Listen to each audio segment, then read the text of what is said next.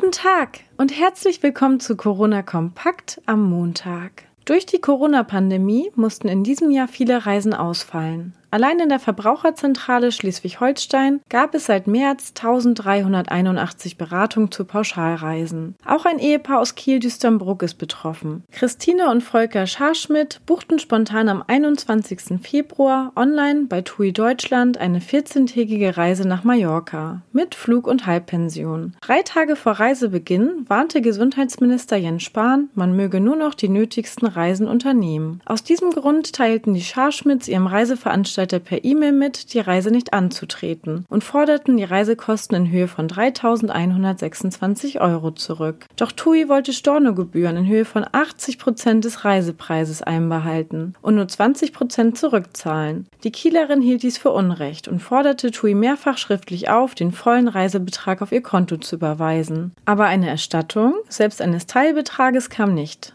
Auf Nachfrage unserer Zeitung entschuldigt sich der Sprecher von TUI Deutschland für den Verzug bei der Bearbeitung des Falls. Den Scharschmitz will TUI nun die Reisekosten plus 150 Euro Upgrade in Form eines Gutscheins erstatten.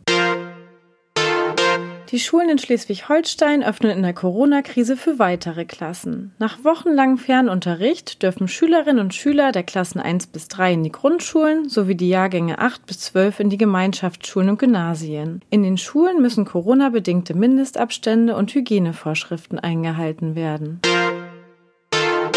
Ausnahmezustand im Ausnahmezustand. Heute Nachmittag soll in Kiel-Wellingdorf eine 500 Kilogramm schwere amerikanische Fliegerbombe entschärft werden. Die Sperren werden gerade in der Corona-Krise eine Herausforderung. Auf KN Online beantworten wir Ihnen die wichtigsten Fragen zur Sprengung.